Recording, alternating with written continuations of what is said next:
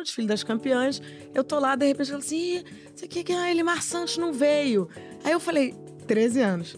Gente, eu quero, eu posso. Era um negócio alto, num grau. De repente vem Glória Maria me entrevistar, gente. Com 13 tudo. anos. Nunca contei isso. Nós temos artesãos e, e artistas incríveis. Expedito Celeiro. Expedito Celeiro que só não virou Chanel porque ele não quis. Porque o cara já expôs em Londres, já fez Fashion Week. E ele é incrível e ele fez... A primeira sandália de Lampião foi o pai dele que fez. Cheguei no Rio, me empreguei de porteiro de boate. Eu juntava os 10 centavos e comprava um ingresso para ver Fernanda Montenegro nas Lágrimas Amargas de, De Petra, Petra Kant. Eu comprava a última cadeira mais barata, mas eu via. Eu via, eu tomava o copo de leite, o biscoito no dia seguinte, mas eu via Fernanda. Oi, eu sou a Maria Ribeiro e esse é o meu podcast Para o Ímpar, onde eu converso com um par de convidados ímpares. E comigo hoje no episódio Muitas Vidas numa Só, Max Peterson e Milton Cunha. Aplaude. Aplausos, eu espero não abrir a câmera Nós aqui pra somos gente. a nossa claque, meu É. amor. Max Peterson é ator, empresário e youtuber. Nasceu no interior do Ceará, estudou teatro em Paris e hoje circula o Brasil com o solo Beaucoup Bonjour. O seu filme Bem-vinda a Quixeramobim venceu no júri popular do Grande Prêmio do Cinema Brasileiro. Milton Cunha veio do Belém do Pará e virou uma das maiores personalidades do carnaval carioca. Formado em psicologia, pós-doutor em letras, é também cenógrafo, carnavalesco, comunicador, produtor cultural e um verdadeiro acontecimento. Filho de Chacrinha Ederci Gonçalves, irmão de Elke Maravilha e um viado imperial. Chique. Gente, gente, muito obrigada por vocês terem vindo aqui. É, realmente, eu acho que talvez não precise fazer nada, né? Porque assim, eu tô diante de dois gênios. Mas eu vou começar, a gente sempre começa com. Sempre não, que às vezes eu esqueço. Mas o ideal, mas o ideal, é, o combinado é tipo começar com para o ímpar. Então, eu vou fazer uma pergunta e eu queria que vocês tirassem para o ímpar para ver quem responde. O que que é o Brasil para vocês? Para o um, dois, ímpar. três e já. Deu pá. Quem escolheu o pá? Ninguém. Aí ficou com Deus. Aí, aí, não, eu aí- sou mais velho, eu ganhei. Não, Responda, Vem responda. cá, quando tu nasceu, eu já tava na estrada. O que é o Brasil? O que é o Brasil para você? Ou qual é o teu Brasil? Eita, é mistura. Mistura, né? Eu acho que é um encontro de eh, batuque africano, tambor, navio tumbeiro, horroroso, podre, eh, os indígenas deslumbrantes com aqueles cocares que eu queria pra mim, aquela pintura de urucum. Tu já te pintou de urucum? Claro. Não é divino Nossa, aquilo, Maria? gente, é uma né? E tem também os colonos europeus na chegada do início do século XX. Aí a, a mistura é total, os bugres, né? E que país, ah, Maurício de Nassau no Nordeste, Batalha de... Tem de tudo neste babado Brasil. Então, mistureba, caldeirão, loucura. Você sempre quis sair de Belém? Sempre, porque a infância era muito dura, porque eu era uma criança viada. Eu, quatro anos, eu já tinha esse braço. Meu pai, minha mãe, meus avós apavorados. Então, o tapa comia a gata, aquela criança de quatro anos batia na parede, voltava, quicava. Eu achava que eu estava passando um tempo ali. Ali era uma chuva, uma tempestade, né? Uma temporada. Quando eu fizesse 19, eu iria embora. Eu só tinha que sobreviver até 19. Esse é o dilema do gay assumido, pintosa, é sobreviver. Então eu tinha que conseguir chegar lá. Você tinha algum par, você tinha alguém com, quem você pudesse se abrir ou não? Era solidão absoluta? Eu acho que os anjos, os orixás, a, a conversa comigo mesmo, o espelho, era muito importante. Ninguém, absolutamente ninguém, a solidão da criança que não é amada é a solidão que vai nos seguir, porque teu pai e tua mãe querem que tu seja uma outra coisa. Eles te amariam se você entrasse na prateleira deles. Como você não vai entrar, porque você já nasceu com o cu riscado, você vai ser sempre só. E você fez disso, na verdade, uma força, né? Porque a gente fala muito de é, estresse pós-trauma, mas outro dia eu estava lendo um livro, é, vou esquecer o nome do autor, mas falando da evolução pós-trauma. O que, que você pode fazer também com o trauma? Você acha que você teria virado quem você virou se você não tivesse passado por essa solidão? Você transformou essa solidão na tua nós somos únicos porque a gente pega a história da gente e ou a gente vira o caracol dentro da concha ou a gente mete o pé na porta, arromba e vai. Desde criança eu sempre me achei divinérrimo, maravilhosíssimo. O público iria me amar. Não acabou com a tua autoestima, tá? Não. Gente. Eu, eu tinha câmeras imaginárias. Ai, então eu sempre vivi nessas luzes. Então, Norma Desmond, Sunset Boulevard, era a minha vida. Senhor Demiolo, eu estou pronta para o meu close-up. Eu nasci pronta pro close-up. Gente. E você? E você, Max? Conta. Eu Também não. nasceu pronta? Nasci, mas eu, eu pelo contrário do, do meu lado, eu nunca quis diretamente sair do Ceará. Sabe, eu sempre me senti muito bem, eu sou muito apaixonado pela cultura caririense. Não que isso fosse que eu estivesse fechado para o mundo, mas quando eu entendi que a sociedade só valoriza o que é de fora, eu entendi que eu tinha que ser de fora para poder ser valorizado. E aí foi quando começou essa minha busca de querer fazer algo fora. E como bom artista do interior nordestino, eu queria fazer teatro no Rio ou em São Paulo. Mas você primeiro tentou ir para São Paulo, para USP, não é isso? Tentei ir para USP, para Unirio e naquela época é, 2012. Parece que foi muito Gente, aqui, esse mas... menino tem 29 anos. É. Gente... Eu me recuso a É, dividir a cena com essa criança. Também, Adeus. também, também. Adeus, adeus, adeus. Não, mas é porque eu falo assim, porque em níveis de internet, você falar 10 anos, é, parecia que foi ontem, mas era muito idade da pedra de informação. Porque hoje a informação está muito no pé da gente. Você tem as redes sociais que qualquer coisinha você pesquisa, você tem um youtuber, você tem alguém que está lá mostrando como é que faz. Na minha época não tinha. E aí eu mandava muito e-mail para cá, para o Sudeste, ninguém me respondia. Chegou meu orientador e falou para mim, porque eu fazia faculdade já no Ceará. Ele disse: por que, é que você não tenta mandar um e-mail para a Sorbonne? Eu digo, meu amigo, nem francês eu falo, não falo nem o português direito. Avalei o francês. Ele disse, manda. E aí eu fiz pelo Google Como Tradutor. tem pessoas que mudam É. a vida da gente, São né? os anjos, né, que aparecem. Eu fiz pelo Google Tradutor e mandei. Eles me responderam no mesmo dia. Aí eu falei que Paris passou a ser meu sonho a partir de aí. E quando eu cheguei em Paris, que eu realmente virei o cearense, o Max do Ceará, que está fazendo teatro em Paris, eu comecei a ser valorizado. E quando eu explodi na internet, aí valorizou mais ainda. Mas no fundo, o que eu faço hoje era a mesma coisa que eu fazia antes. Só que hoje eu sou o Max que mora em Paris. Então foi uma teoria que foi infeliz, mas que eu acabei comprovando que é a gente tá o tempo todo valorizando mais o que é de fora do que o que é da gente mesmo, sabe? Mas aí eu brigo muito e bato muito na cultura cearense, na cultura nordestina, porque eu quero mostrar isso. Eu quero mostrar que o chique é as coisas da gente e nós dos outros. E quando tu falou em cultura caririense, o que é isto? O Cariri cearense é um lugar riquíssimo em cultura que fica no interior do Ceará, na divisa com Pernambuco, aos pés da Chapada do Araripe, ah, na Floresta Nacional do Araripe, nós temos é, a base da cultura cearense vem do Cariri. Nós temos o reisado, nós temos o nosso folclore, nós temos a nossa chapada, nós temos as nossas pistas paleontológicas. Tem dinossauros que só existem no Cariri. É, impre- é a coisa mais Ai, linda. eu, é lindo. Eu não conheço. Eu o Cariri é cheio de conheço europeu Cariri. querendo roubar as pedras com os fósseis pregados nas pedras. Entendeu? Então, tipo assim. Há 500 É. anos que a gente, o pessoal fica querendo tirar nossas Devolvam coisas. o meu fóssil. Devolvam eu mesmo. sou o fóssil. Nós temos artesãos e, e artistas incríveis. Expedito Celeiro. Expedito Celeiro, que só não virou Chanel porque ele não quis.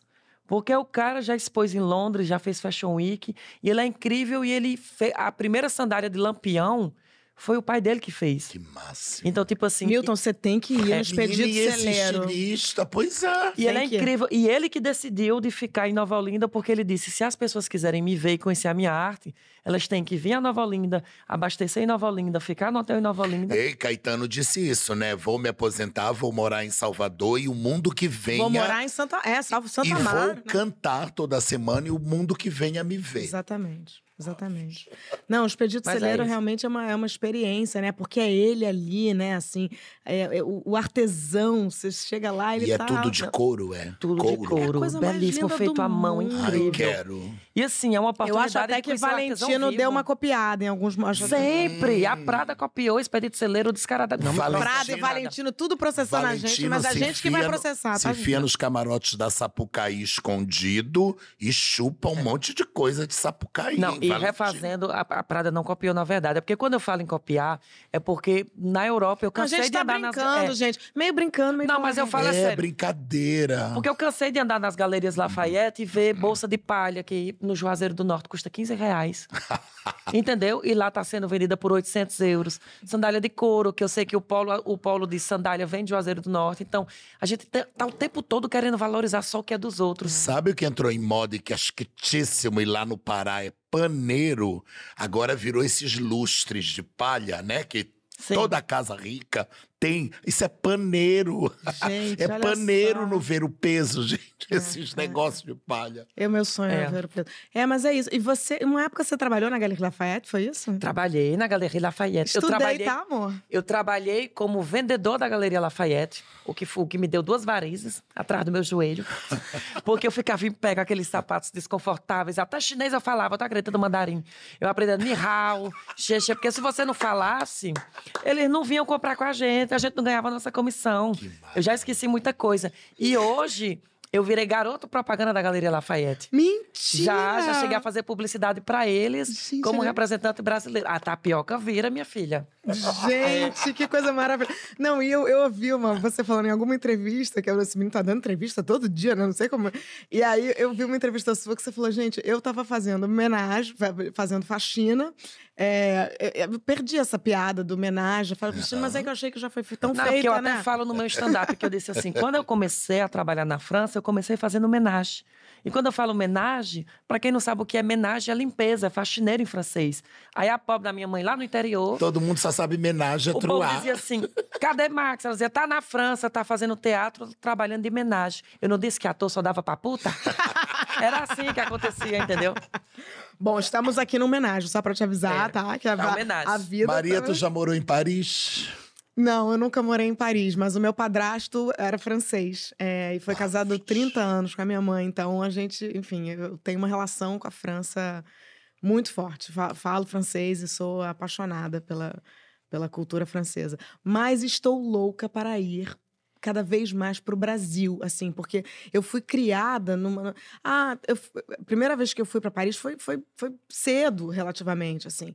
É, e, e- falo, cara, qual o sentido? E fui para para Amazônia profunda, assim, de pegar um barco, sair de Manaus e, né, e Rio Negro, Solimões, há dois anos atrás. Então, é, a gente não tem como amar o que a gente não conhece. É. né? A gente não tem como cuidar do, do que a gente não conhece. Então, gente, Minha dica pra ti é lençóis. É, né? Chiquérrimo. Vocês dois já conhecem? Nunca fui. Eu Já vou mil fui. vezes e eu fico mudo com a beleza, grandeza, silêncio. É. É belíssimo. É, não, a gente tem que, tem que ir pro Brasil, cara. E- O E, Brasil são três Brasis aqui, se você for ver. Porque cada um vem de um lugar diferente e cada Brasil é sotaque diferente, cultura diferente, comida diferente, é, vegetação diferente. Então, assim, a gente tá num país continental. Sonhos diferentes. Sonhos diferentes. E, e o sotaque também é uma coisa. Isso foi, isso foi- maravilhoso da internet, né, Lindo. gente? Eu me lembro, quando eu era criança, as pessoas que vinham, os atores que vinham é, pro, pro Rio de Janeiro, tentavam pegar, falar como carioca. E eu, eu sempre achei isso muito estranho, né? Porque a TV centralizou muito. Eles eram obrigados, Eles né? eram obrigados. E agora com a internet, gente, quando eu conheci, quando eu ouvi Whindersson Nunes pela primeira vez, eu fiquei completamente apaixonada. Assim, né? Você fica falando, eu fico. É, Milton já perdeu um pouco o sotaque, né? Ou volta lá. 40 anos, não, É volto tempo. pouquíssimo. Só vou no Sírio com a Fafá. E eu, é tão lindo, assim, né? A gente tem que ter essa, essa diversidade nas, nas E não ter vergonha disso, né? Porque as pessoas ligam muito Não. sotaque à questão de vergonha. Eu disse, Que. Uma vez, no Festival de Cinema Brasileiro de Paris, logo quando eu viralizei, isso foi há seis anos. E no auge, porque o vídeo viral, todo mundo queria falar comigo e tal, etc. E eu cheguei no tapete vermelho, chegou uma atriz aqui do Rio. E ela veio fazer foto comigo e ela olhou para mim na frente de todo mundo e ela disse: Você tem tudo para explodir, para funcionar. E eu vou lhe passar uma apostila para você perder o seu sotaque. Eu juro que ela me Não falou acredito, isso. Aí eu olhei para ela e disse: Olha, eu vou te explicar uma coisa muito rápida aqui. Essa roupa eu comprei em Paris. Esse cabelo eu cortei em Paris. Esse relógio eu comprei em Paris.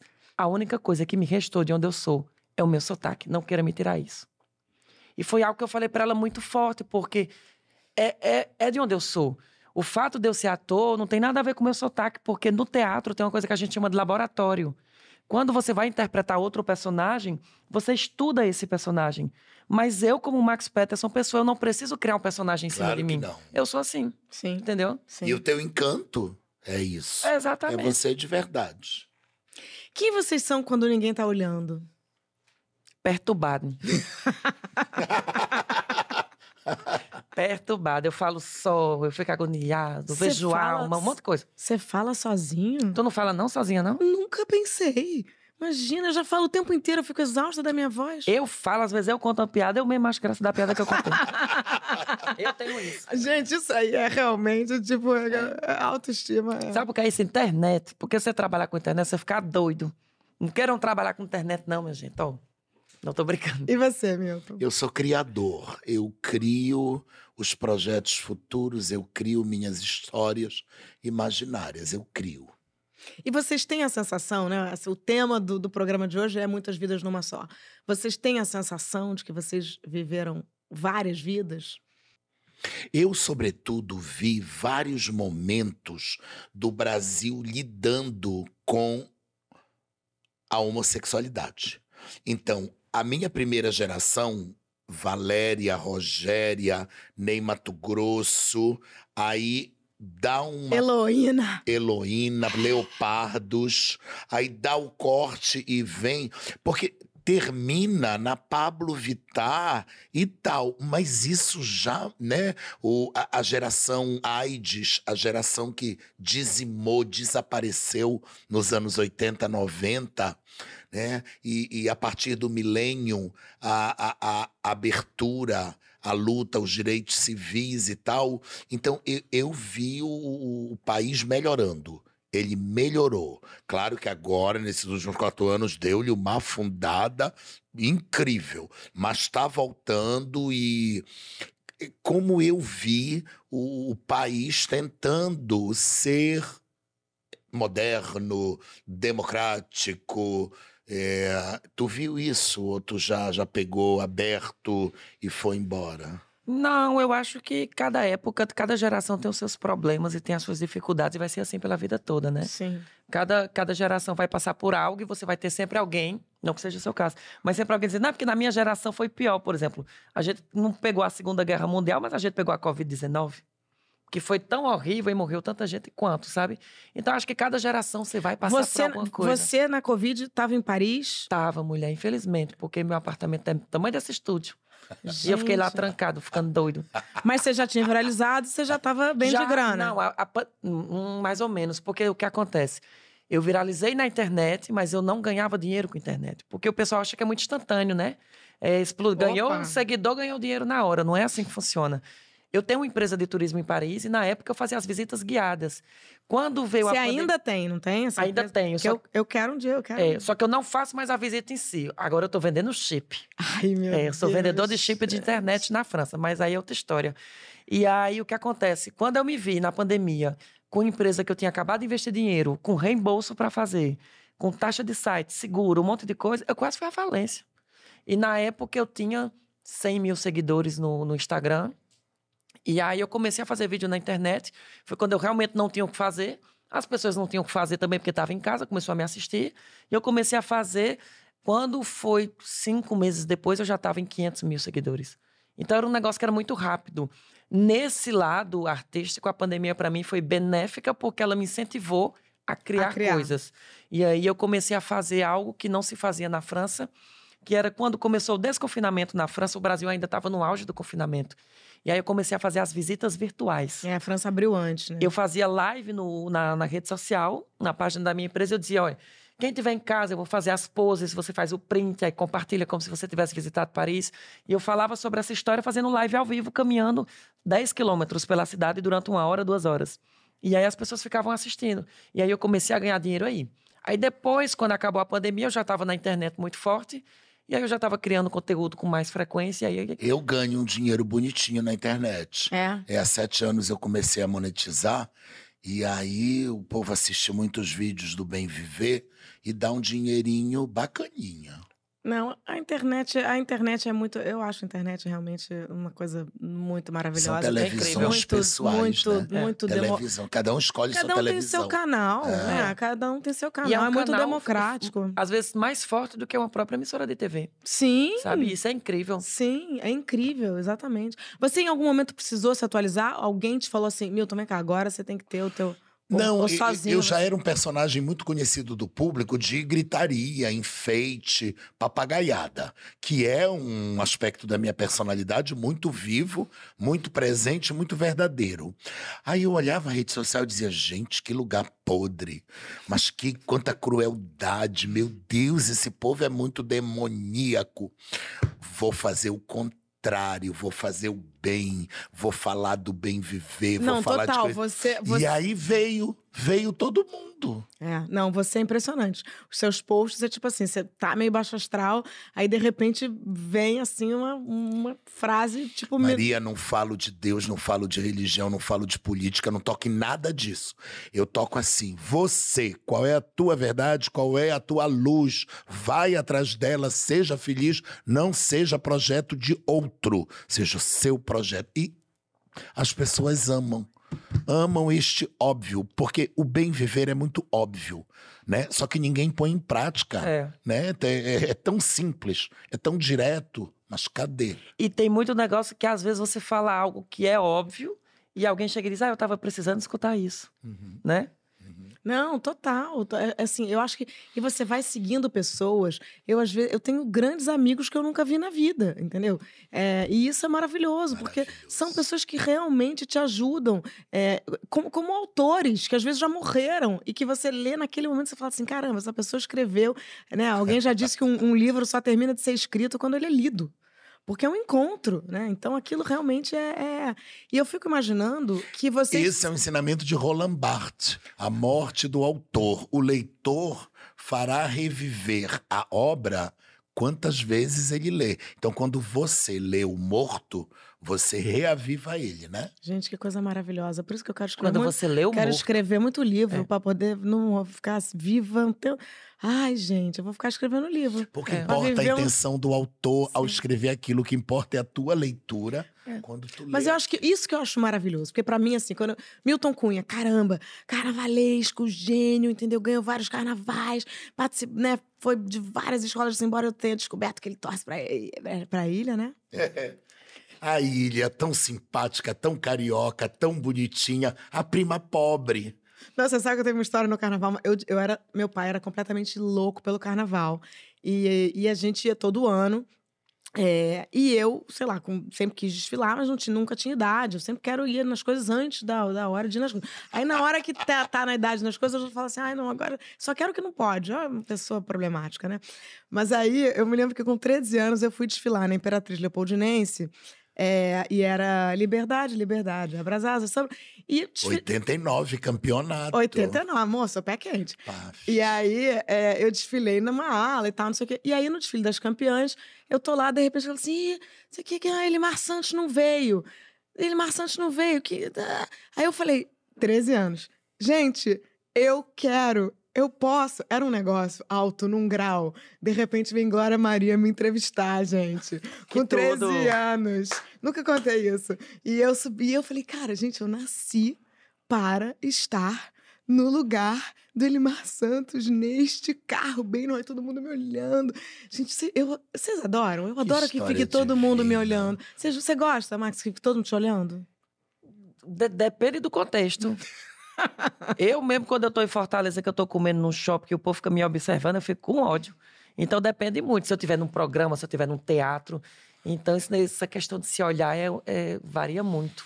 Eu gosto, mas não toda hora. Entendi. E você, meu? Amo. Também amo. Amo e ignoro completamente. Eu sei que tá todo mundo virado pra mim. Eu faço a louca. Eu faço que não é comigo e vou. Eu fico, às vezes, no telefone imaginário. Eu fico. E o secto que vem atrás e foto. Eu adoro. Ai, gente, maravilhoso. Agora só frequenta a minha casa quem é muito íntimo. Eu não abro o meu espaço para. Não, só vai lá quem sabe nome, sobrenome e o perrengue. Sim. Mas você tá aberto para conhecer pessoas novas? Totalmente, totalmente. Adoro. É, O ser humano é um universo fabuloso a ser descoberto. E a gente realmente é uma combinação, né? Que, é que a gente estava falando aqui antes de começar a gravar. É, quando a gente descobre o que, a- o que só a gente tem, é, isso é muito importante. Eu tô lembrando dos, dos teus posts no Instagram e você tem uma coisa muito motivacional e muito autoastral. É, vou fazer meu momento motivacional aqui também. Mas assim, é, olha que loucura, né? Você veio de Belém, apanhava do teu pai, e, enfim, né? Sofreu pra caramba na tua infância. Virou esse cara mais alegre do mundo, um super carnavalesco, um comunicador, né?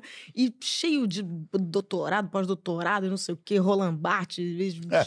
É maravilhoso. Agora, eu acho que o sofrimento é democrático, viu? Eu acho que sofrer. Todo mundo sofre. Quando você chega perto dos seres humanos, que eles abrem as portas, é, você diz: nossa, fantasma só muda de endereço. Não acredito em vida sem fantasma, não, sabe? Acho que todo mundo carrega suas correntes. Uns negam. Outros disfarçam bem e outros jogam merda no ventilador pra mostrar que E tem uns que monetizam, né? Tipo a gente, assim, né? O, o Max deu uma monetizada, assim. até- Tipo, vou monetizar aqui o perrengue. Agora ele tá no momento parte Monetizando o boa. perrengue, né? A- Agora, agora você tá, agora tá na parte boa, mas você já monetizou o perrengue, Mas né? tu sabe que quando eu, eu contei, eu tenho um vídeo no, no meu canal que eu conto a minha história, que é, o nome do vídeo é Como Eu Saí do Interior do Ceará e Fui Parar em É Paris. maravilhoso. E eu não fiz esse vídeo pra mostrar o quanto eu sofria, a Xuxa de Cristal. Não. Eu coloquei esse vídeo, eu já estava com dois anos na internet. E por que, que eu coloquei? Porque durante dois anos eu vi as pessoas dizendo: Eu me inspiro muito em você. Eu digo, mulher, pois tu tá se inspirando errado, porque tu não conhece minha história. As pessoas se inspiravam porque me viam na torre, me viam na Galeria Lafayette. já resolvido, já bem de vida. Então eu disse, eu vou decidir abrir mão dessa de- desse lugar íntimo que eu tinha guardado as sete chaves, que para mim é muito doloroso, para poder mostrar na internet para que as pessoas entendessem que ah, toda história de sofrimento é válida, não é porque questão porque no Nordeste a gente tem muito isso. Eu cheguei e digo, ai, Milton, eu quebrei um braço. Aí tu, ai, eu quebrei um braço e uma perna. Porque é tipo assim, quem sofre mais do que o outro, entendeu? Sei. Tipo, uma disputa. É de- uma disputa de sofrimento. Eu disse a questão não é essa. Às vezes algo que foi difícil para você por cinco meses e para mim por um ano, não é porque para mim foi mais do que para você. É porque eu levei um ano para aprender e para evoluir com aquilo você levou cinco meses. Bravo. Sim. Sabe? Eu acho que cada, cada história de superação é válida. Independente se eu fui para Paris ou se eu tivesse ido para Fortaleza, eu teria sofrido do mesmo jeito. Mas o bom é que a gente ensina para as pessoas que não, é, é- é- cada um vai ter seu jeito, vai ter Exatamente. sua dor. Então te joga e não pensa que é fácil, não, bonito. Toda plantação tem o período da plantação só depois que vem a colheita. Sim. Porque a gente às vezes só olha pra colheita. Ah, porque fulana mostra na internet. Meu amor, ninguém mostra na internet o chifre que tá levando, os boletos que tem pra pagar. Não é não? Olha, e depois da colheita vem a festa da colheita. Gente. Origem do carnaval. A festa da Então- colheita com uva. Oi, Com e bastante baco, uva, com bastante uva. baco, né? E carnavale, né? Você é do carnaval, Max?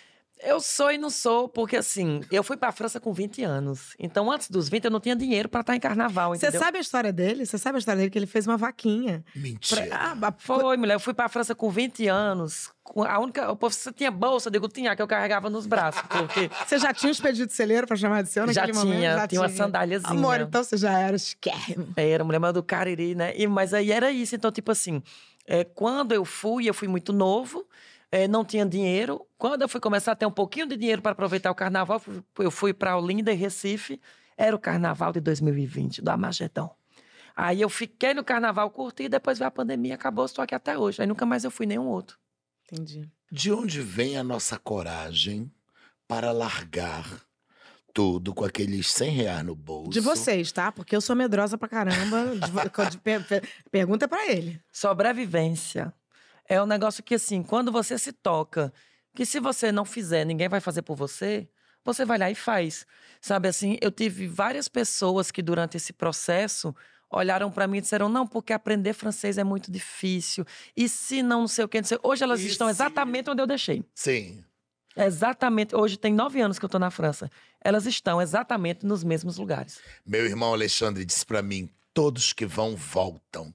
Queridinho, eu não sou todos, queridinho. Eu sou a Milta Cunha e me despeça e não espera que eu volte, não, hein? E mesmo que volte, você voltou, mas você viveu, você foi.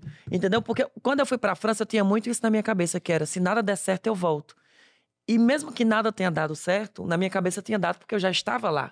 Eu vi uma fala sua maravilhosa, quer dizer, maravilhosa, triste, mas assim, eu falei, gente, olha como tudo é ponto de vista. Você falou, cara, tô, tô passando fome, mas tô passando fome em Paris. Era, então, tipo assim, não era porque não estava dando certo. Eu disse, deu certo porque eu consegui chegar até aqui. E é melhor passar fome do que certas realidades, ouviu? Então, passar fome lutando pela tua liberdade, é, tá ok, jogo jogado. Uma bolachinha, um copinho de leite, Ai, né? mas passar fome é foda, né? Não, gente? pra você É. não. Mas se Dorothy viu o Mágico de Oz, por que que eu não vou conseguir a minha estrada de tijolinhos amarelos? Com sapatinhos vermelhos brilhantes. Aliás, isso aqui é Dorothy total, não é, Maria Ribeiro? gente, olha, esse é, o, esse é o filme da minha infância. O filme da minha Mágico É a casa Oz. da Barbie aqui. Filme da minha infância. misto da Casa da Barbie com, com, com o Dorothy do Mágico de Oz. Porque realmente, assim, esse filme eu via. Aquele casal é papai e mamãe, é? É. Ah, Ah, ninguém tinha perguntado isso ah, até quando hoje. eu bati o olho, eu disse, olha que lindo. Ai, gente. Chique. Nossa, tá, tá bem emocionada aqui. Maria, é chato ser gostosa? Amor, obrigada, obrigada. É chato ser maravilhosa? Olha, vou te dizer um negócio. Diva. Eu sou mega insegura. Eu sou mega insegura. Porque é eu que entrevisto, gente. Eu vou você falar que não. Não, eu acho que eu demorei muito a, a. Eu sempre quis ser inteligente. Sempre quis ser inteligente. Eu, tenho, eu sou caçula, meus irmãos são mais velhos. E tinha uma coisa na minha. Ninguém queria que eu fosse atriz. A minha mãe, eles eram, queriam que eu estudasse pra caramba. Meu pai era advogado. Né? E então era vamos ser inteligente. E, e também a coisa da, da, da mulher, meu pai era muito machista, minha mãe era muito subjugada. Então eu falava assim, cara, ser mulher não é legal. Eu não vou querer que ninguém fale assim comigo. E olha que eu amava meu pai. Pai, um beijo, mas na boa. Sou- te- tenho questões com você. É, ele falava de um jeito com ela que eu falava assim, cara, ninguém vai falar assim comigo, não, sabe? Então eu, eu, não, eu não achava. Aí eu falei, eu vou, não vou ser feminina e vou ser é, uma pessoa, entendeu? Vou estudar pra caramba e vou ser forte. Depois que eu fui fazer análise, que não sei o que, que eu falei, cara, eu posso gost- achar- sabe, estudar, querer ser inteligente e também posar pelada, e também botar um batom, e também fazer um carão. Mas eu Deixa demorei. eu decidir pela Exatamente. minha vida. É, mas eu achava que tinha que ser uma coisa ou outra coisa. Você- em algum momento vocês acham, vocês ficaram nessa questão assim? Ah, eu tenho que ser. Porque assim, eu tô diante de, de dois intelectuais aqui nessa Isso que mesa. chique. Ué, gente. É porque esse negócio intelectual é muito assim. Por exemplo, é mais o que os outros consideram da, da gente, e não a gente que se considera. Eu não, eu não fico parando pra pensar se eu sou inteligente Rapaz, ou não. tu tá, estudou na, dá 10 anos. Pra mim, falou Sorbonne. É, uma, Vixe. é que. É que Babado, é que, tal, é, babado. é que é tipo uma marca, né? Uma marca. Às vezes a pessoa foi lá, ficou dois meses. Vou fazer isso, eu vou ficar dois. Tem algum curso de dois meses pra falar? A gente tô na Sorbonne. Bota não, no nem assistiu a aula, gaseou, né? a aula. Exatamente, eu vou fazer isso.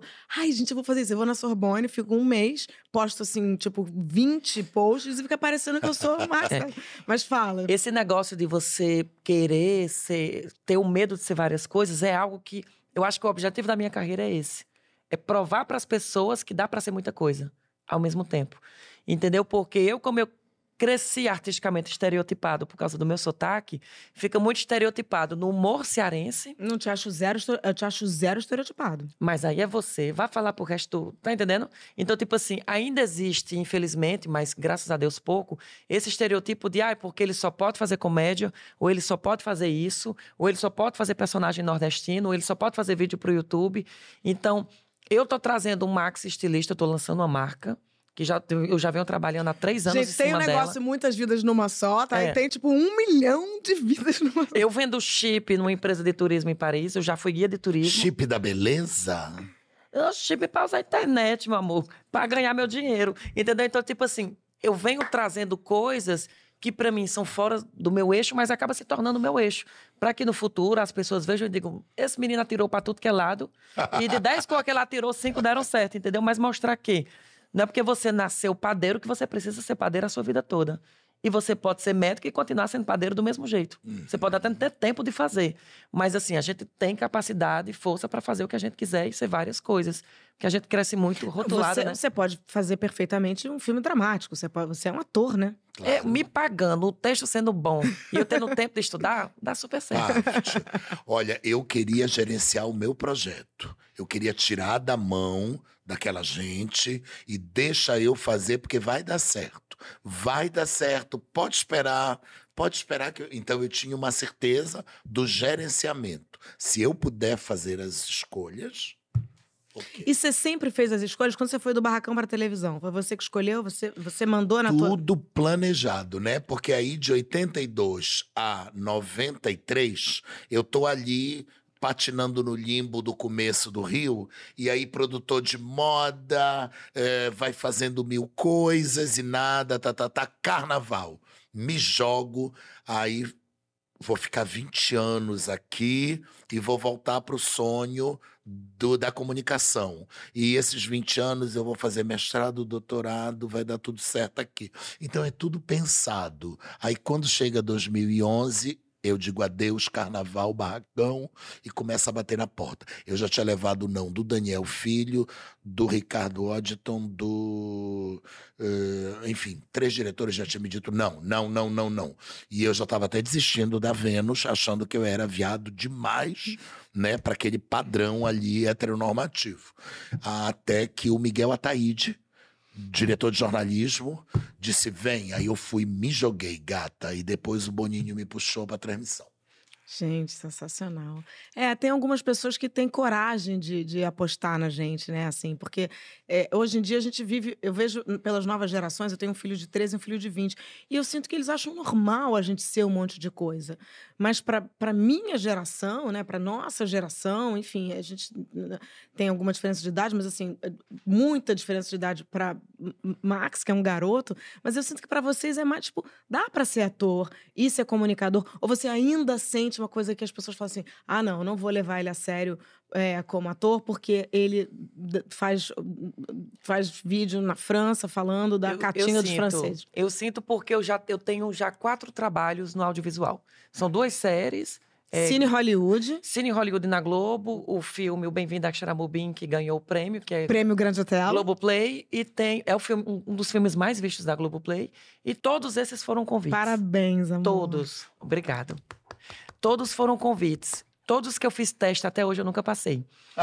Não dizendo que isso foi Não, por- que é ruim, é. mas é porque assim, eu sinto que, como os que eu fiz teste era fora do eixo é, cômico, é, às vezes eles nem chegam, eles cogitam me chamar, mas não chamam. Então eu fico esperando que, graças a Deus, eu fiz esses por convite, porque eles vão servir de vitrine para outros. Sim. Porque se o Raul de Gomes, que foi o diretor do Bem-vindo a Xaramubim, não tivesse me visto e tivesse dito eu quero dar uma oportunidade para ele mostrar o trabalho dele como ator, talvez ninguém tivesse me chamado para o audiovisual. E eu tivesse preso no universo da internet até hoje. Não que isso seja ruim, Sim. mas tipo, eu precisei que alguém me enxergasse, porque como, como teste, como da forma clássica, eu não estava conseguindo entrar.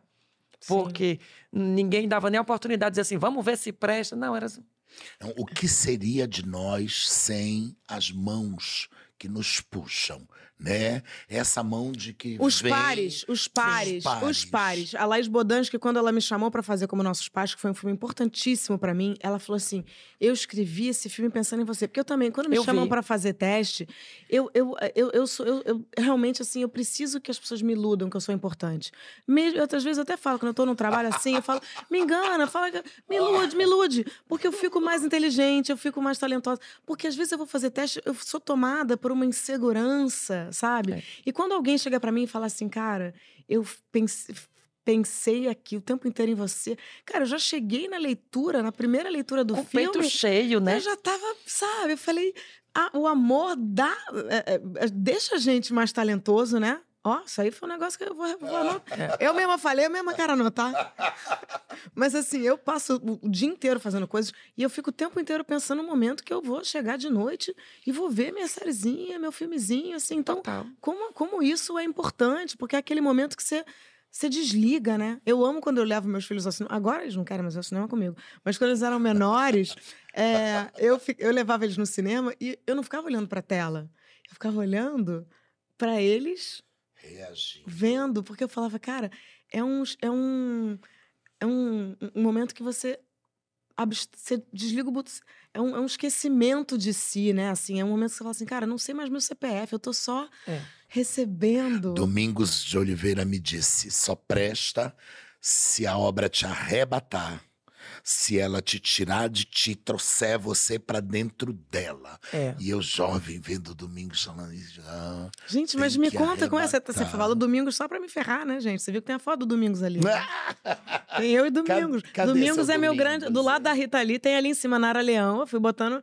Tem uma- um livro da Rita Lee e tem a foto dos meus filhos, onde eles, há 200 anos atrás, porque eles não, não posso mais botar eles agora. E tem eu e Domingos no teatro. Cheguei no Rio, fui pra vaga com seis no quarto. É, me empreguei de porteiro de boate. Eu juntava os 10 centavos e comprava um ingresso para ver Fernanda Montenegro nas Lágrimas Amargas de, De Petra, Petra von von Kant. Eu comprava a última cadeira mais barata, mas eu via.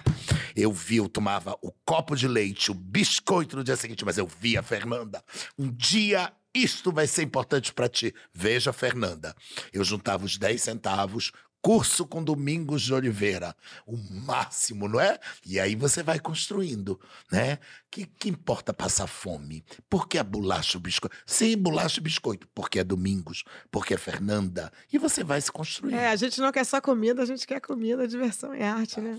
A gente se alimenta de, né? A gente se alimenta do, do- né, da, da comida, mas se alimenta. Vocês têm alguma culpa de terem chegado tão longe, de, de, de terem deixado é, os lugares de onde vocês vieram? Tem isso em algum lugar? Eu, eu tenho. São sentimentos, né? Porque cada vez, por exemplo, cada vez que eu entro no avião, que o avião decola e que eu me vejo deixando tudo para trás para começar tudo de novo.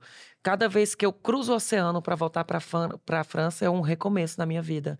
Porque eu não sei se as pessoas que eu deixei eu vou encontrar quando eu voltar. Entendeu? Então isso. Porque você é muito ligado à sua avó, né? A minha avó, a minha mãe, a minha família é praticamente a minha avó, minha mãe e o meu tio. É, é isso a minha família. Então é tipo assim: é você entender que se você passar muito tempo fora, quando você voltar, você vê que essas pessoas estão mais velhas. Elas envelheceram e você não estava lá.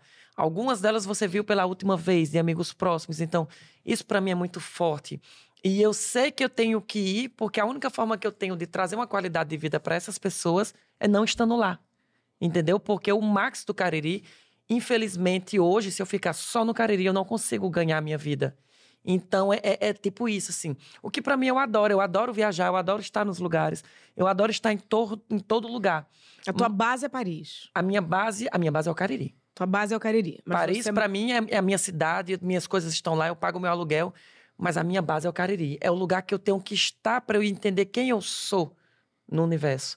Por que é que eu tô fazendo isso? E assim, é, para mim é muito dolorido porque eu só fui entender a força que tinha o Ceará e o Cariri cearense depois que eu fui embora.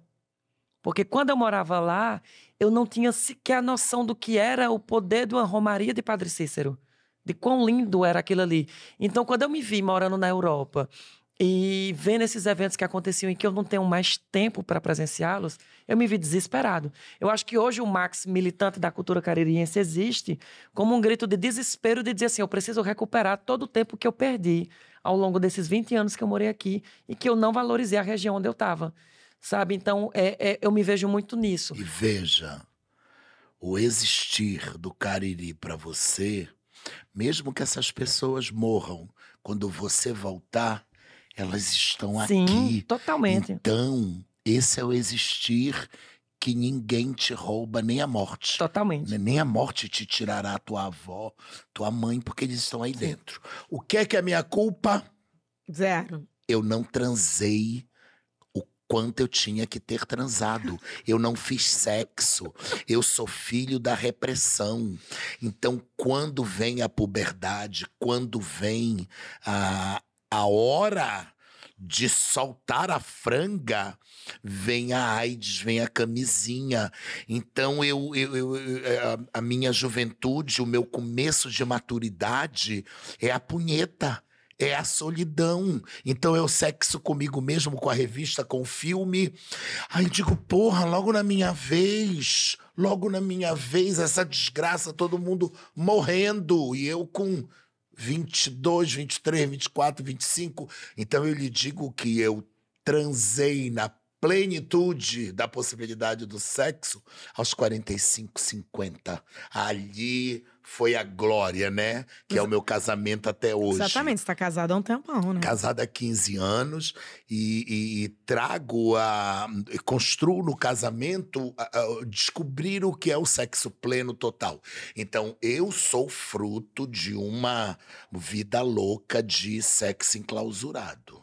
Gente. Eu fico me perguntando, porque já é a segunda vez que eu escuto isso, eu já escutei a Xuxa falando também. Pessoal, qual é a sua culpa? Ela, não, não ter trepado o suficiente. E eu fico me perguntando assim, meu Deus, eu tô com 29 anos, será, será que eu estar tá trepando agora? Porque, sabe, fica aquela coisa de dizer assim, será que eu tô trepando o ah, suficiente? entendi, porque você tá na idade que as pessoas estão falando assim, cara, Era que era é pra ter trepado mais, eu fico, será, será que eu estar tá trepando agora? Porque Tu tá entendendo a pressão que fica na cabeça da pessoa? Porque por mim tá tudo bem, do Entendi. jeito que eu tô aqui. Eu tô achando que você tá, tá, tem que trepar mais. Pois é, e aí você vê uma pessoa que já tem às vezes 50 anos, aí diz assim: era pra ter trepado mais, eu devia ter trepado mais. Eu digo, meu Deus, será que eu tô fazendo direito a coisa como é pra fazer? É, acho será que daqui a 25 anos eu vou estar tá falando isso também, entendeu? É, mas, é, um... mas é sempre assim. É. Você falou muito do Domingos Oliveira, ele falava assim, cara, aproveita a juventude. Essa, é ele falava assim, gente, não sei por que a gente fala isso. Porque isso é um negócio que não. Não, as pessoas não, não adianta falar. Porque você só entende o que, que é a juventude depois que você perde a juventude. No sentido de que você. Né, é. O Domingos falava muito assim, cara, por que, que eu não dancei o suficiente? Por que eu não dancei o suficiente? Porque agora é, eu não tenho mais o corpo, eu não tenho mais a mobilidade. Ele fala, as pessoas ficam falando de alma, alma. Não, o, o, a alma é o corpo. É. A alma é o corpo. Porque você precisa. E eu falo tudo isso, e vocês acham que eu danço? E vocês acham que eu faço exercício? Vocês acham que eu transo suficiente? Não! Quem são os pares de vocês hoje? No trabalho, na vida, não estou só falando de, de par amoroso, ninguém precisa falar de vida amorosa. Uhum. Eu, por exemplo, não, não falarei da minha. É... Mas, assim, porque existem. Assim, eu não consigo viver, né? O programa chama Para o Ímpar, e é claro, a gente vive, morre sozinho, a gente tem momentos que a gente precisa ficar sozinho. Tem gente que fala sozinho aqui nessa mesa, tá, gente? Não sou eu. Eu acho isso muito doido. É, mas só gosto de gente doida. E, mas quem são os pares de vocês? Eu parto de quem não são os meus pares. Tá claríssimo para mim. As pessoas que não aceitam os direitos humanos, as pessoas que não aceitam a liberdade de ser o que se nasceu para ser, esta gente eu não quero, eu ponho de lado. Sejam felizes, não quero que ninguém morra, desapareça, mas não chega perto de mim. Vocês não são minha praia, vocês não são meu grupo. A partir daí, a minha praia é o povo que deixa viver, que vive e deixa viver. Essa é a minha galera. Boa, é, boa. Eu concordo com o Milton, porque é, é, Por exemplo, quando você é artista, você viaja muito, você está muito em vários lugares. Então, os meus pares são as pessoas que eu conheci e que ficaram. Porque a gente conhece muita gente que é amizade borboleta, né? Ela vem, voa é, e vai embora. Depois você não vê mais nunca. Mas tem muita gente que às vezes você jura que não vai dar em nada e fica para a vida toda. Então são essas pessoas, aquele pessoal que você vê, você passa cinco anos sem falar e quando você fala parece que Sim. Você falou ontem, né? Sim. Então eu conheço gente em tantos lugares, em tantos países, lugares que eu já vivi, lugares que eu já passei, lugares que eu gravei um filme que eu passei meses e que eu fiz amizade com essas pessoas. Então, essas pessoas são meus pares, sabe? São pessoas que, meio que amizade de caminhoneiro, pessoas que eu vou deixando nos lugares, mas eu sei que quando eu chegar, elas estarão lá. E a gente vai viver e vai ser feliz tão bem quanto foi há alguns anos. E você fica na noia, tipo assim, ah, agora eu tô super famoso, entendeu? Eu, eu cheguei num lugar onde as pessoas sabem quem eu sou e já podem lá, talvez, me conhecer muito mais do que eu vou poder conhecê-la, porque você é um cara né, muito conhecido. Então, ai, será que a pessoa vai gostar de mim ou a pessoa vai gostar do que eu represento? Você, você tem essa Não. paranoia? Eu, eu, eu esqueço que eu sou famoso. Eu esqueço que eu sou famoso e eu peço a Deus que eu fique esquecendo sempre, porque eu sou o Max Peterson, acima de tudo. Eu sou essa pessoa, sabe? Eu, eu, não, eu não gosto desse negócio da carteirada, de que, ah, esse é o Max, ele, ele mora em Paris. Eu falo muito, o pessoal pergunta, de onde é que você é? Eu digo, eu sou do interior do Ceará. Mas você não mora em Paris? Eu disse, você perguntou de onde é que eu sou. Não onde é que eu moro, entendeu? Então, eu não gosto de trabalhar com status. Se você gostar de mim, você tem que gostar pelo que eu sou. Não é porque eu tenho muito seguidor, porque eu conheço fulano, ou porque eu posso ter dinheiro ou influência.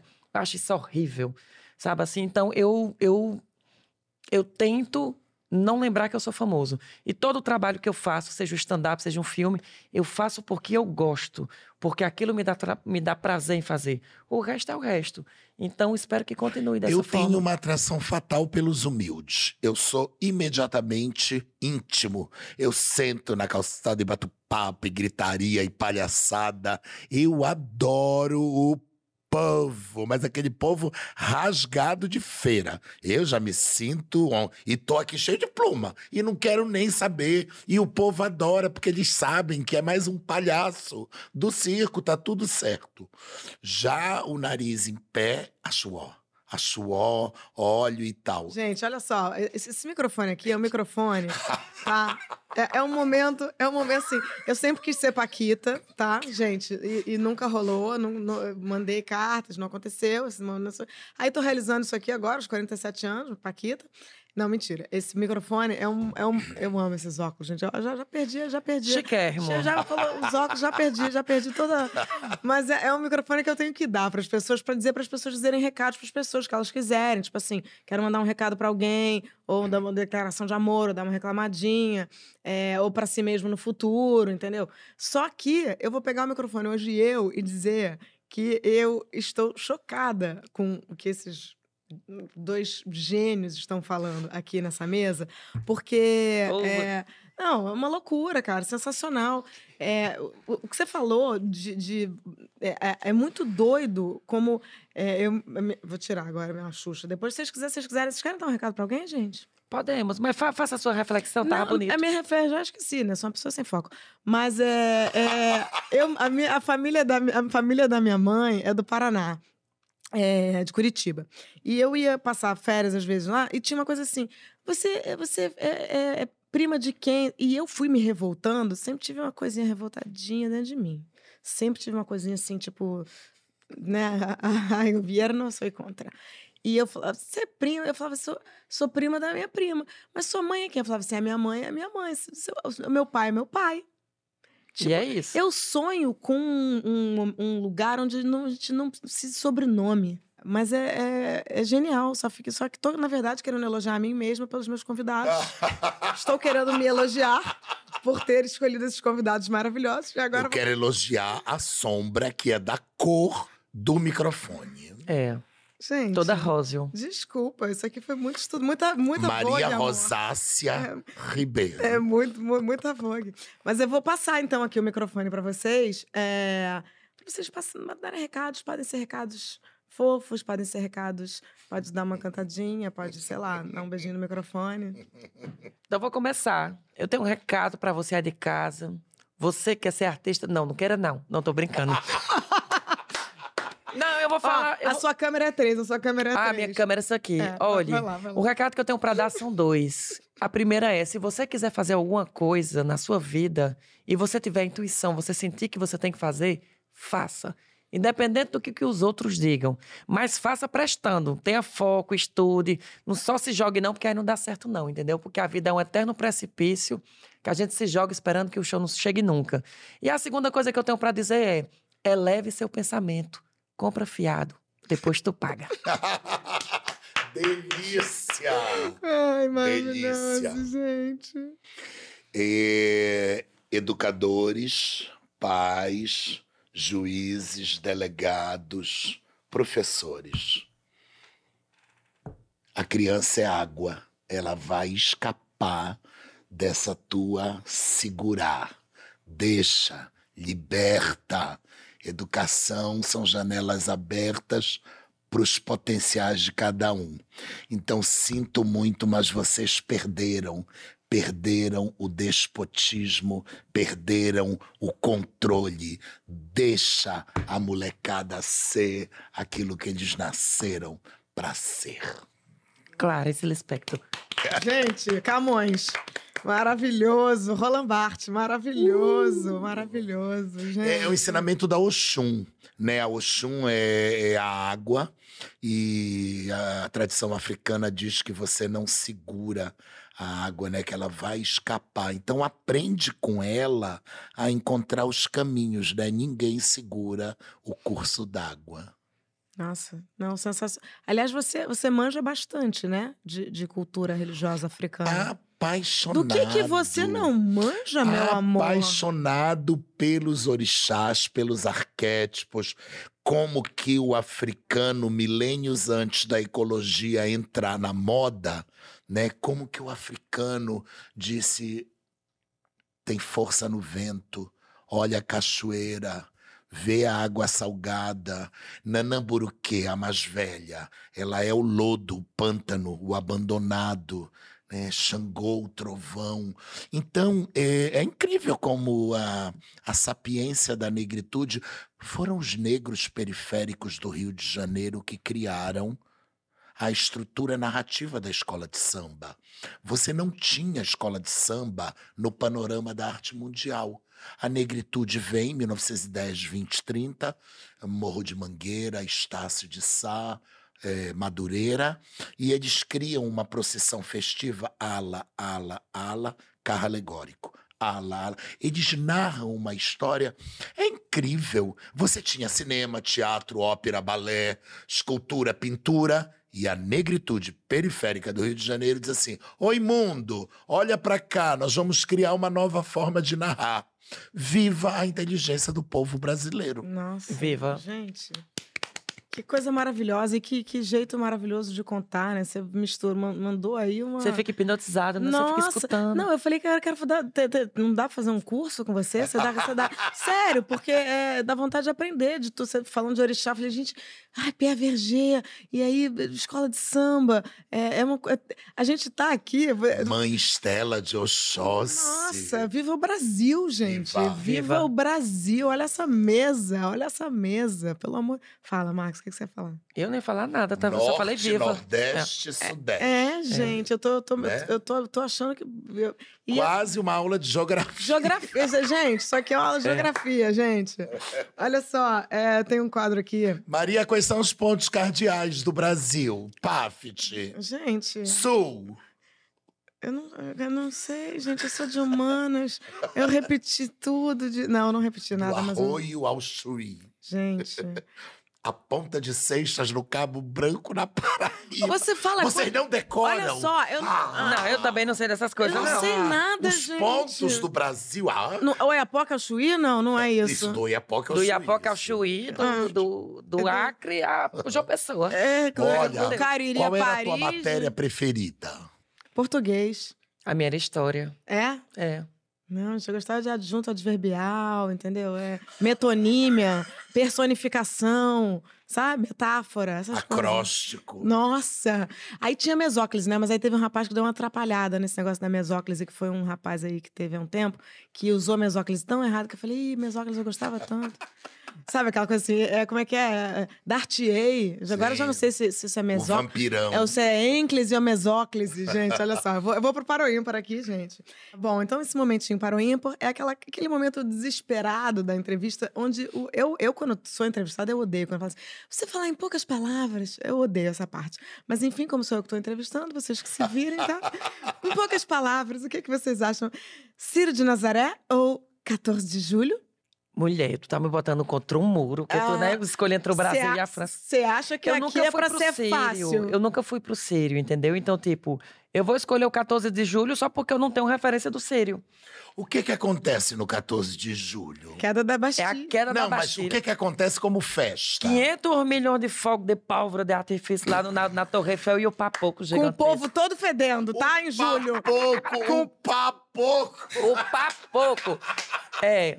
É o cigarro, porque você tem que acampar no Campos de Marte, no chão de Marte. Você fica lá acampado de quatro da tarde às nove da noite, esperando o sol se pôr, para ganhar um lugarzinho lá na grama. Fica jogando um baralho, um dominó, fazendo um piquenique, o cigarro truando, o, O povo sovaco fedendo.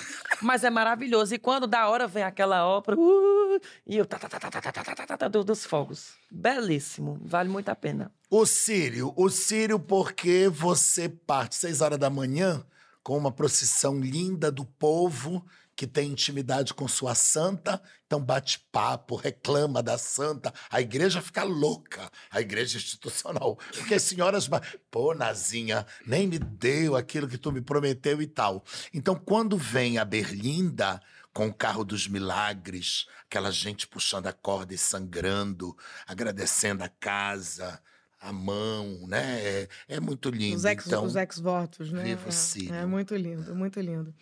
É, a gente foi bem longo na resposta, é, né? Não você- podia. Você não podia, parece O que programa não. é teu, corta. exatamente. Abre alas ou bateria? Bateria porque é o coração pulsante. Então a bateria, o som, é o torpor de entrar pelo teu tímpano e tomar o teu corpo. Por isso é que a rainha de bateria louca que botava o, o, o protetor de ouvido, querida, tu não entendeu nada. É, bateria também. Ai, gente, eu queria ser aluna de Oliveira sempre, mas tudo bem. Com aquela coleira ainda mais. Tudo, tudo errado, tudo errado. Eu sou uma feminista com questões. Enfim, não, mentira, essa brin- brincadeira. É, Projac ou Sorbonne? Aí, se eu for escolher o, o- o- a Sorbonne, nunca mais vão me chamar pro Projac.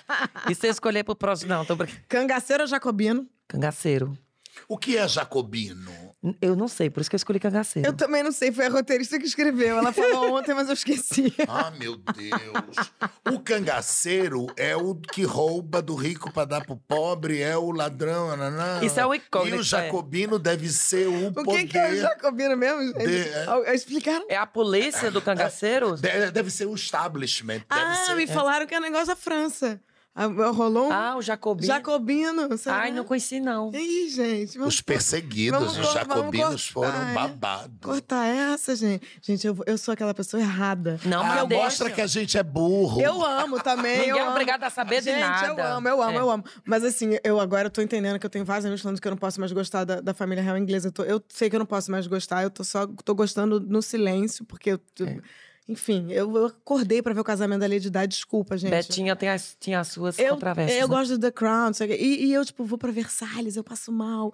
Eu fico assim, querendo fazer. Isso aqui tem uma coisa meio Maria Antonieta, mas não pode também, né? Eu detesto. Como Então- brioche. Detesto. Então, me e essa me gonga, rainha, me gonga, me é- gonga. Essa rainha ridícula. Eu perdoo vocês gays. Quem não te perdoa somos nós, sua demônia. Então fala- Tu tá matando a gente aí com injeção de Milton, testosterona. Milton, Isso foi Milton, quem? Foi a Milton, Maria Milton. Antonieta? Não, foi a. a da- Ué, Betinha. Ah, Elizabeth, Elizabeth, dá, dá pro Milton. dá- Betinha. Você pode, você pode, por Rasga, favor? rasga. Não, não. Eu gostaria que você brigasse comigo, porque eu sou apaixonada pela família real inglesa. Me explica por que eu não posso ser?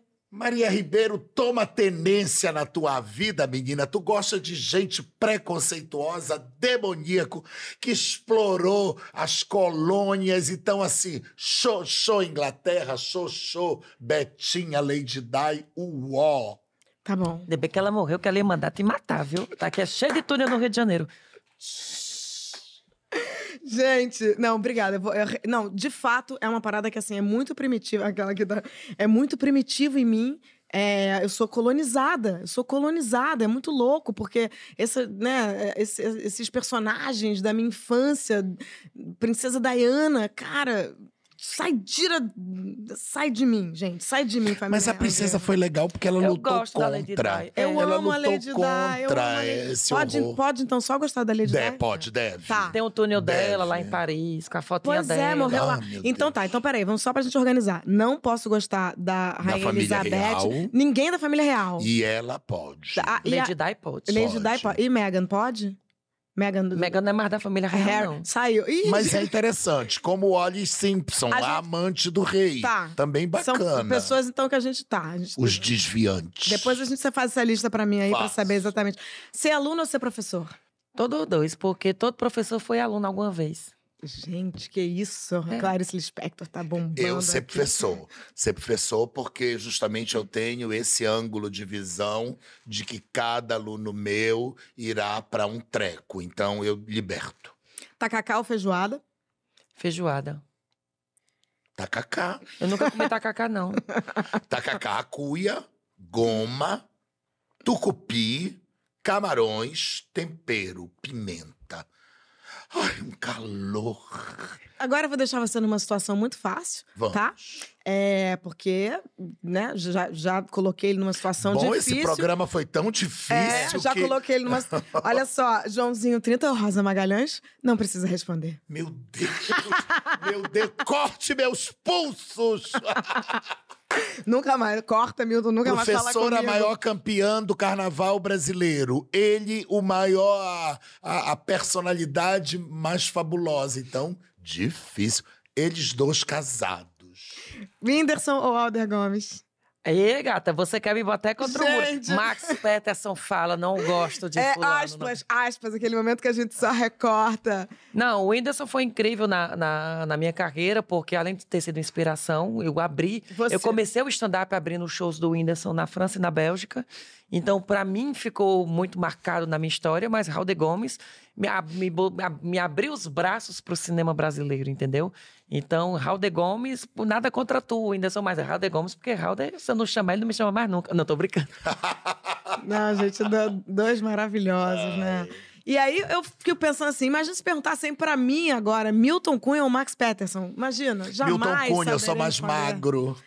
Sou mais magro, mais jovem. Eu escolho o Milton e ele vai me escolher. Olha só, eu vai acho... ficar assim. Tem o seguinte, tem, um- tem um departamento óculos que ele, ele, ele realmente deixou, ele ficou superior a você. Ele ganha. Eu preciso te dizer Mas isso, tem tá, bordado em amor? camisa que É. ele ganhou. Um bordadinho. Entendeu? A gente tá E aqui. tem a rosácea que tu ganhou. E tem a, e tem a pitaia. Gente, muito obrigada. É, vocês são incríveis. Muito obrigada por vocês Quero realmente. morar aqui. Ah. Quero morar neste, neste videocast. Que delícia, que delícia. É muito bom poder conversar com vocês. Foi é, a ideia desse videocast sempre foi muito mais conversar do que entrevistar. E, e eu sinto que a gente saiu para jantar, né?